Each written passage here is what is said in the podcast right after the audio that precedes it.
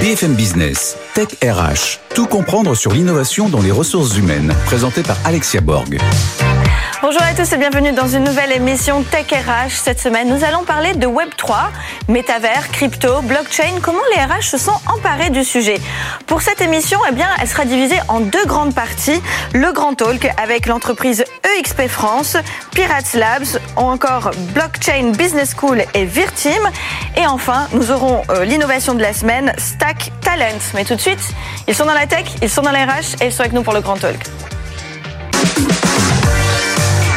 BFM Business, Tech RH, le grand talk. Et c'est parti pour ce grand talk. On va parler de Web3, blockchain, crypto, mais surtout métavers, avec des invités qui sont très inspirants. Samuel Co, directeur général de EXP France, Bilal El Alami, cofondateur et PDG de Pirates Labs, Fabien Ansaldi, CEO de BBS, Blockchain Business School, et Kevin Soler, directeur général et fondateur de Virtim. Bonjour messieurs. Bonjour. En général, je dis messieurs, dames, mais c'est vrai que dans le Web 3, il y a encore beaucoup d'hommes. C'est pas grave. Euh, la prochaine fois, qui sait, l'année prochaine, on aura plus euh, de, dames dans cette, euh, dans cette rubrique. On vous en conseillera. Voilà, eh ben, j'espère bien. rapidement, pour ceux qui sont pas encore assez familiers, qui, pour qui c'est encore un peu flou, le Web 3, j'aurais quand même besoin qu'on définisse qu'est-ce que c'est que le Web 3. Alors, peut-être vous... Bilal, est-ce que vous pouvez nous expliquer ce que c'est que le Web 3 Bien sûr. Alors, le Web 3, c'est l'ensemble des applications et usages euh, qui implémentent la technologie blockchain dans la vie de tous les jours. La technologie blockchain, elle apporte un peu plus de transparence, euh, de la réappropriation des données, et on peut imaginer euh, des, applications comme dans la traçabilité du vin, comme dans le ticketing, à l'image de la finale de la Champions League où il y avait eu des problèmes sur la revente des tickets sur le marché secondaire. C'est des, use cases que la blockchain peut simplifier. je dis à date, c'est principalement la technologie blockchain, mais très bientôt, on y rajoutera très probablement l'intelligence artificielle et le ah. quantique pour euh, améliorer euh, la performance, l'immersion, et je crois qu'on en parlera de ces applications. Vous anticipez ma question, est-ce que la Web 4, c'est l'IA avec, la, avec la blockchain ou pas? Non, non, non, je dirais pas ça. Non, je dirais que le Web 3, c'est l'ensemble de ces technologies un peu disruptives comme l'intelligence artificielle, la blockchain, le quantum, qui vont vraiment améliorer la vie de tous les jours en apportant plus de transparence, plus d'efficacité opérationnelle. Alors vous rajoutez déjà le quantum dans le Web 3 on, trouve déjà des choses très intéressantes. Ce matin à Station F, il y avait euh, France, France Quantique euh, qui présentait des énormes innovations euh, dans le secteur financier ou dans la biotechnologie. D'accord, bon, ça sera encore un sujet. Aujourd'hui, on parle RH. On va essayer de voir comment est-ce que les RH se sont appropriés de, ce sujet. Web3, surtout blockchain et, et métavers, on va en parler. avec moi, Fabien. Fabien, est-ce que vous pouvez aussi nous expliquer ce que c'est que la blockchain? On a compris ce que c'était que le, le Web3. La blockchain faisant partie intégrante du Web3. Qu'est-ce que la blockchain? Pour euh, les RH Alors la blockchain, c'est une technologie, euh, une nouvelle technologie. On, on va voir plusieurs technologies. Va Voir plusieurs technologies, oui, oui, j'imagine. Non, non, mais c'est complètement complémentaire. Euh, en fait, c'est une nouvelle technologie qui va arriver. On va avoir énormément d'applications euh, Web 3 dans, dans l'avenir. Euh, et la blockchain, c'est non seulement une révolution technologique, mais une révolution culturelle. Parce qu'on va récupérer nos données en interne et elles vont elles vont arrêter d'être vendues euh, par les GAFA ou toutes les entreprises euh, qui peuvent utiliser nos données aujourd'hui. Et on va voir aussi que ça fait euh, l'objet de formation et de montée en compétences, en tout cas. on va parler après de BBS School. Dans l'application, concrètement, comment on applique le métavers, la blockchain, la crypto? Alors, On va pas parler de tout, de, tout aujourd'hui, on n'aura peut-être pas trop le temps.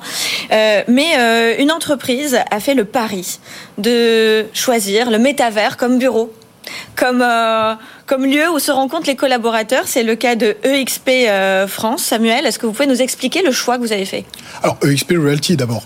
Oui. Puisque c'est au niveau des Américains dès 2009 qu'ils ont fait ce choix, donc à la création de l'entreprise. Aujourd'hui, ça peut paraître plus commun, mais en 2009, c'était assez visionnaire que de ne pas avoir de bureau.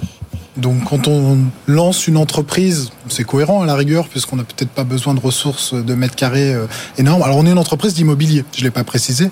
Donc nous sommes une agence immobilière, la plus importante au monde. Avec un réseau de mandataires, c'est ça? Un réseau de mandataires, un réseau de conseillers immobiliers indépendants. On est coté au Nasdaq aujourd'hui, et c'est vrai que 13 ans après, nous sommes 90 euh, 000, un peu plus dans le monde, sur 24 pays, et on a toujours 0 mètre carré de bureau. Donc on a un métaverse, chacun de nos collaborateurs, staff ou conseillers indépendants a son double digital, son avatar. Et on a une île. Alors, c'est la technologie, c'est Virbella. Qui est le métaverse qu'on a trouvé. C'était pas le premier qu'on a trouvé en 2009. On l'a trouvé un petit peu après. Et on en est tombé amoureux puisqu'on l'a acheté aujourd'hui fait partie du groupe de XP World Holding. Donc c'est notre technologie qui travaille pour beaucoup d'autres sociétés. On en parlait en amont, mais, mais Carrefour l'a utilisé à travers Frame, etc. Donc plein de sociétés, Harvard, l'université. Et voilà, donc aujourd'hui, on peut fonctionner et on fonctionne au quotidien dans notre métaverse avec nos doubles digitaux. Quelle est la différence entre un espace de réalité virtuelle et un métaverse d'entreprise bah, je pense qu'il va y avoir des, convergences. Euh, là, on est vraiment dans l'utilisation, l'usage de l'avatar et l'usage de la technologie. C'est-à-dire que j'ai organisé encore récemment des formations pour mes conseillers en France euh, via des formateurs externes qui sont un peu las, qui ont envie de présentiel, qui sont las de, du Zoom, du Meet, et voilà. Et là, on retrouve une technologie où ils arrivent à faire des choses que même en présentiel, finalement, ils ne peuvent pas dans le, jeu de rôle. Le déplacement complet d'une salle. Vous êtes en mode salle de réunion, vous passez en mode salle d'école avec un clic. Dans la vraie vie, ça prend une demi-heure, faut faire une pause, on a perdu une heure de... Voilà, je caricature un tout petit peu, mais, mais on a quatre écrans dans la même salle, on peut jouer avec sa caméra, on peut... Et, et tout cela se développe à une vitesse grand V, on vient d'un pour faire un rebond, on vient d'inclure l'IA dans notre ah, outil Metaverse. Donc il y a Luna, maintenant un chatbot qui est capable de, renseigner nos conseillers aussi pour aller encore plus vite au résultat. Donc c'est un véritable outil de productivité. Et, en, termes de, en termes de taux d'adoption, ça s'est passé. Euh, Alors c'est assez surprenant en fait, euh, parce qu'on a les gens qui Évidemment, l'appétence première, elle est à l'immobilier, mais l'appétence Web3, techno, euh, fait que certains conseillers nous rejoignent. Donc, eux, la, c'est immédiat, mais on a des gens pour qui ils viennent pour le business model, parce que ça a eu un intérêt RH, c'est qu'on a un meilleur business model, donc on rémunère mieux nos conseillers. Cette économie sur les frais de structure. D'accord. Quand même important de le, souligner. Euh, donc on a des gens qui ne viennent pas du tout pour le métaverse, mais qui en tombent finalement euh, amoureux, ou en tout cas qui en voient l'opportunité en termes de productivité individuelle et collective. Alors par ces ressources humaines en termes de, gestion de l'humain, mais ça peut être aussi intéressant pour savoir si ce sont les bureaux du futur vont, vont tous être dans le métavers. On reviendra sur ce point. Kevin, euh, vous dites que baser sa stratégie métavers sur une plateforme existante fait prendre un grand risque pour les marques. Pourquoi? Tout à fait. Alors moi, ce que je pense, c'est qu'aujourd'hui, le problème de se baser sur une plateforme existante, ça veut dire mettre toute sa stratégie, toutes ses billes au même endroit, et que si cette plateforme vient à tomber demain, on l'a vu sur plein de plateformes aujourd'hui qui sont tombées, qui n'existent plus, eh bien, on a perdu tout le travail qu'on a fait en amont. Nous, ce qu'on pense, c'est que vaut mieux passer par une transition vers la virtualisation basée sur de la photo réelle et pas forcément sur du virtuel à 100%, puisqu'on est obligé d'acculturer. Alors, c'est quoi la photo réelle? La photo réelle, ce serait une captation type visite virtuelle pour démarrer en rajoutant de l'IA, par exemple, du chat, euh, des données en temps réel, du flux RSS, etc. à l'intérieur, ce qui va permettre d'acculturer en interne. Pourquoi? Parce qu'aujourd'hui, clairement, la population n'est pas prête à passer 100% sur du métavers. On en est très loin. Pourtant, nous, on est les premiers convaincus, mais on en est très loin. Et il y a un deuxième problème, c'est que le métavers, à proprement parler, si on parle des avatars et qu'on va très loin, ça se vit avec un casque de réalité virtuelle. L'adoption du casque aujourd'hui, elle n'est pas là, pas encore là. Donc il y a toute cette transition à faire en amont. Elle va venir. Moi, je suis encore une fois un fervent fan de ça et Apple euh, relance le débat. J'allais vous euh, poser la question. Est-ce que c'est, est-ce qu'Apple relance le débat vraiment? Clairement, aujourd'hui, ça va être un game changer. Après, il y a une problématique de prix, donc ça va, comme d'habitude, commencer par les professionnels. On va travailler en B2B et ensuite ça viendra sur du B2C, euh, ça sera plus mainstream et les prix vont baisser. Mais on passe vraiment par une transition en amont de virtualisation du réel pour les emmener vers du virtuel. Et soit on choisit d'avoir du réalisme à 100% basé sur de la photo ou de la 3D très très belle, soit on fait quelque chose de très toon, mais on peut pas faire un entre deux.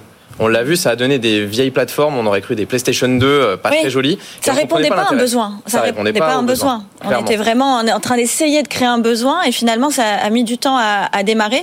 Pourtant, là, ce que vous dites, c'est quand même, on, le voit. Hein, si EXP l'a fait, c'est que quand même on, peut euh, s'imaginer une adoption et un usage concret, mais, mais concrètement, il faut le faire peut-être dès le démarrage. Il faut que la culture d'entreprise commence tout de suite comme ça. On l'a vu avec les banques, nous. Hein. C'est-à-dire qu'aujourd'hui, on travaille énormément avec les banques et les assurances. Euh, on pourrait penser que ce sont les derniers secteurs qui vont adopter ce genre de technologie parce qu'ils sont souvent assez en retard sur ces technologies, euh, je vais dire, qui changent le paradigme. Pour autant, c'est pas le cas. C'est-à-dire qu'il y a un vrai problème aujourd'hui chez les banques et les assurances, c'est le recrutement. Comment on vient recruter des nouveaux talents? Comment on donne envie? Comment on comprend quels sont les différents métiers dans une banque? Comment on crée de la mobilité au travers d'un métavers? Bah, En recréant une agence virtuelle dans laquelle on va expliquer les métiers, on va comprendre les process, on va virtualiser le livret d'onboarding, par exemple, ce qui va nous permettre effectivement euh, de noter tous ces process-là un chiffre clé, 75 à 100% de ce qu'ils vont vivre à l'intérieur va être retenu.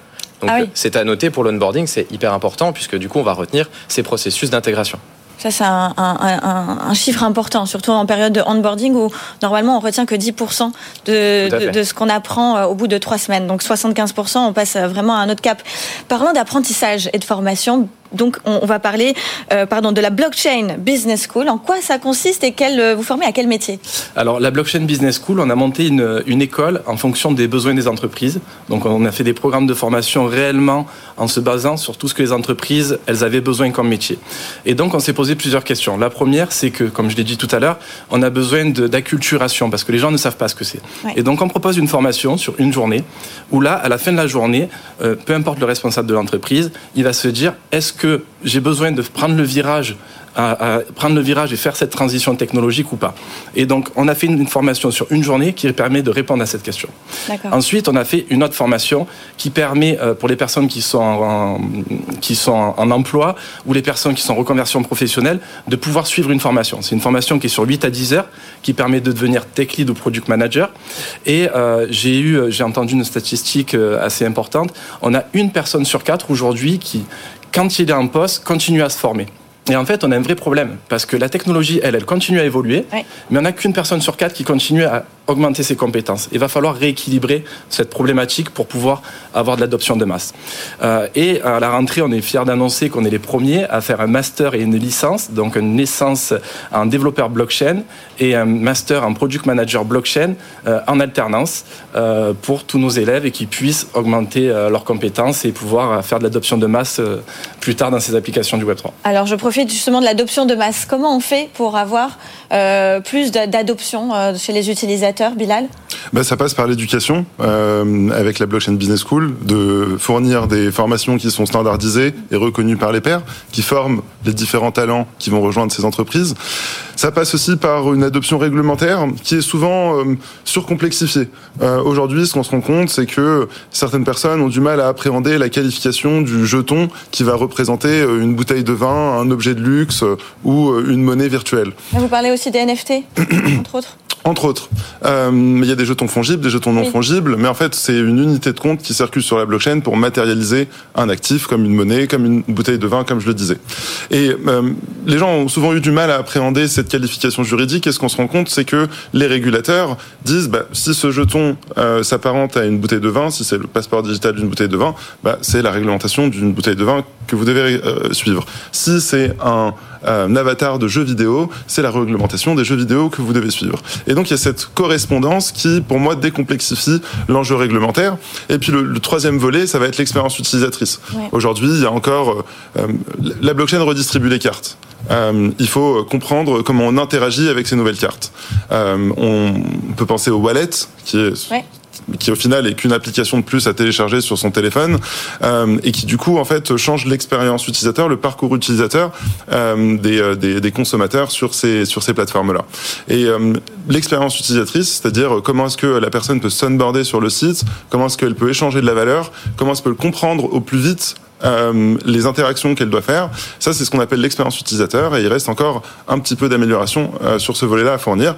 Et c'est ce qu'on essaie de faire chez Pirates Lab, cet incubateur, un des plus grands incubateurs en Europe, qui fait 1000 mètres carrés à Levallois-Perret. Alors, je vous challenge un peu, mais quand même, là, vous parlez d'expérience utilisateur. On le connaît, on parle beaucoup d'expérience collaborateur dans la RH. Hmm. Comment vous arrivez à transposer cette expérience utilisateur plutôt grand public B2C vers une expérience de client interne B2B finalement pour les collaborateurs? Euh, alors, tout est une question de, process. Hein. Euh, en fait, notre lecture, c'est que déjà, dans la blockchain, on, on réinvente pas vraiment les métiers. Euh, il y a toujours des product managers, il y a toujours des développeurs. Euh, il y a une compréhension transversale qui est liée à cette technologie et son implication avec des enjeux réglementaires, financiers euh, qu'il faut comprendre. Mais euh, on a toujours besoin des mêmes personnes et d'avoir des process d'onboarding, de customer success et de product management. Samuel, concernant vous l'expérience collaborateur justement dans, le métavers, est-ce que vous avez inclus déjà la partie blockchain? On parlait de jetons non fongibles. Est-ce que il y a, y a tout cet écosystème où on est vraiment sur du métavers d'entreprise? Propre à, vous Alors, on, a deux grandes familles de métaverses regroupées sous la même entité qui est Virbella, qui fait donc partie du groupe. Euh, la partie Virbella proprement dit, qui est le métaverse RH, non. Il n'y a pas d'idée de blockchain. On, aura probablement des usages dans le futur. On y réfléchit, mais c'est pas le sujet. Par contre, là, c'est notre île où on se retrouve à 24 pays. Enfin, on n'a plus de frontières, on n'a plus de limites, on n'a plus de, on a une organisation pleine et entière sur l'ensemble de la planète au même endroit, regroupé au même lieu. Et je crois qu'il faut le vivre pour arriver à le sentir, mais mais ça emmène beaucoup de choses, notamment dans le partage euh, au niveau international. Sur notre autre métaverse qui s'appelle Frame, qui est aussi développé par Virbella et qui est plus B2C, mhm. celui-ci a déjà des réflexions, et notamment euh, l'Italie, EXP Italie, réfléchit à des technologies blockchain pour euh, signer directement les, les locations, notamment les locations saisonnières. Bref, il y a plein de choses qui peuvent très facilement aujourd'hui être euh, mis au sein de nos métaverses et en totale autonomie via la blockchain certifiée et permettre d'arriver au résultat. Combien de fois vous connectez par jour?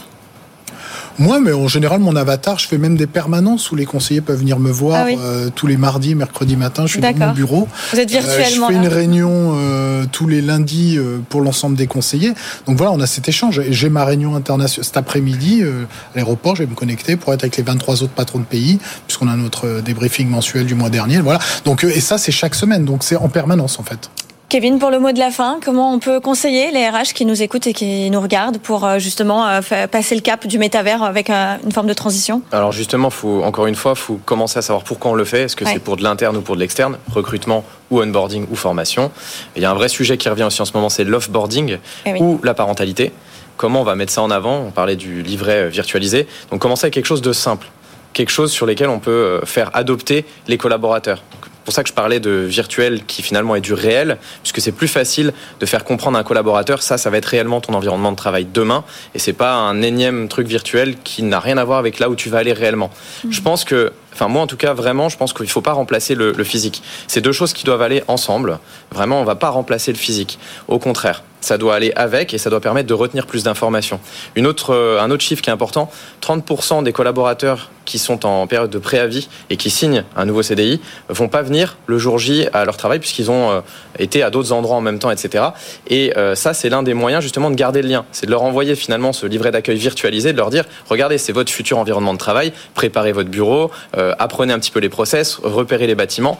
Je peux citer un de nos clients qui est Amadeus, euh, qui a des grands bâtiments euh, dans le sud de la France, plus de 6000 mètres carrés, etc. Et il me disait, il faut 3-4 mois un collaborateur pour se repérer dans les bâtiments. Donc ça, c'est un moyen de préparer les choses en amont. Merci messieurs pour cet échange passionnant. On a envie quand même hein, de, se lancer dans le métavers et la blockchain. On, on est très curieux. En tout cas, merci pour toutes ces informations. Je vous dis à tout de suite pour l'innovation de la semaine. BFM Business. Tech RH, l'innovation de la semaine. Voilà, 7 minutes avec Aurélien Marie, cofondateur de Stack Talent dans cette euh, rubrique Innovation de la semaine. Bonjour Aurélien. Bonjour Alexia. On va parler de, de Web3, mais surtout euh, de Stack Talent, parce que visiblement, vous êtes euh, un, cabinet de recrutement qui est spécialisé dans le Web3 et qui propose justement plein, plein, de solutions au niveau RH. Alors expliquez-nous ce que vous faites concrètement. Alors exactement, donc nous on est une start-up de RH, conseil RH, recrutement, spécialisé dans le secteur de la blockchain, crypto, Web3. Donc notre objectif, c'est vraiment être en support, d'accompagner, si vous voulez, l'écosystème blockchain dans son développement et d'aller aider les startups de l'écosystème à recruter les meilleurs talents pour développer euh, leurs applications, leurs produits, voilà. Alors, je sais que c'est un petit peu euh, la recette euh, secrète de la cuisine, mais quand même, comment vous arrivez à recruter, à sourcer ces talents spécialisés? Alors, euh, c'est vrai que c'est assez particulier parce qu'on est sur un secteur qui est assez nouveau. Euh, donc, il y a très peu de profils. On est sur des profils très pénuriques. Euh, et en plus, si vous voulez, la blockchain, c'est un peu une philosophie altermondialiste, un peu voilà pirate. Et du coup, on retrouve plus ces talents sur les plateformes traditionnelles comme LinkedIn. avant, voilà, 90% de la chasse pouvait se faire sur LinkedIn. Aujourd'hui, ça va être sur des plateformes un peu alternatives vers lesquelles sont tournés tous les utilisateurs de la blockchain ou du Web 3. Comme quoi? Comme par exemple Discord, Telegram. Vous allez retrouver euh, vous avez aussi Reddit par exemple, qui sont des, des, plateformes sur lesquelles vous allez retrouver des communautés à chaque fois sur des projets bien particuliers, des technos bien particulières, et c'est là-dessus qu'on va aller chercher et sourcer nos candidats. Alors justement, vous parlez de, communauté. Euh, est-ce que les RH aujourd'hui, ou en tout cas les, recruteurs, ont conscience de cette communauté et, et du fait que c'est par là-bas qu'il faut aller euh, dans, dans, ces communautés un peu secrètes pour aller sourcer ou justement vous, vous l'avez compris? Alors justement, heureusement pour nous, pour l'instant, j'ai l'impression qu'on a un peu les, les seuls à l'avoir compris. Euh, c'est vrai que c'est là où on va se différencier un peu des cabinets tech traditionnels qui vont avoir un peu de mal justement à les sourcer, à infiltrer entre guillemets ces, ces communautés. Nous, depuis le début de Stack Talent, on avait compris un peu cette dimension communauté qui est née autour du, du Web 3 et du coup, on est voilà, on a une capacité aujourd'hui à repérer, à cartographier un peu les différentes communautés qui existent pour aller chasser tel ou tel profil en fonction de tel ou tel besoin de nos clients. Vous existez depuis combien de temps? Alors on s'est créé maintenant en 2021, juin 2021, donc là on fait nos deux ans cette année. D'accord. Euh, on s'est créé du coup durant le dernier Bull Run 2021, donc grosse période d'activité à ce moment-là avec énormément de nouveaux projets qui sont arrivés, nouveaux aussi investissements étrangers qui sont arrivés euh, en France, parce que c'est là où on a commencé d'abord. Euh, et du coup, nous on a vraiment essayé de répondre à un besoin à cette époque, euh, qui était notamment sur l'écosystème français, euh, de trouver des talents français dans la blockchain, des talents compétents, sachant que c'était des choses qui n'existaient pas à l'époque, vu qu'il n'y avait pas de formation aussi. Exactement. Alors qui fait appel à vos services? Plutôt les grandes entreprises, plutôt les, les startups très spécialisées, les, les recruteurs, les managers? Qui alors euh, aujourd'hui on a à peu près une 70 clients. Euh, sur ces 70 clients euh, français internationaux, on va surtout avoir des startups euh, parce que voilà c'est des technologies de pointe. Euh, du coup c'est vraiment on va tourner startup, euh, startup de 5 à 50 personnes, je vais vous dire. et ensuite on a de plus en plus aussi, ça arrive tout doucement, des institutionnels qui vont vouloir monter une entité blockchain, un petit pôle innovation blockchain, et du coup on va les aider si vous voulez à monter leur équipe et à scaler leur équipe. Alors quels sont les métiers? Alors les métiers vont être très variés, euh, même si actuellement, euh, encore une fois, c'est quelque chose de vraiment technologie de pointe. Donc on va avoir 80% mhm. de recrutements qui vont s'articuler pardon autour de tout ce qui va être euh, tech, donc développeurs, ingénieurs, chercheurs.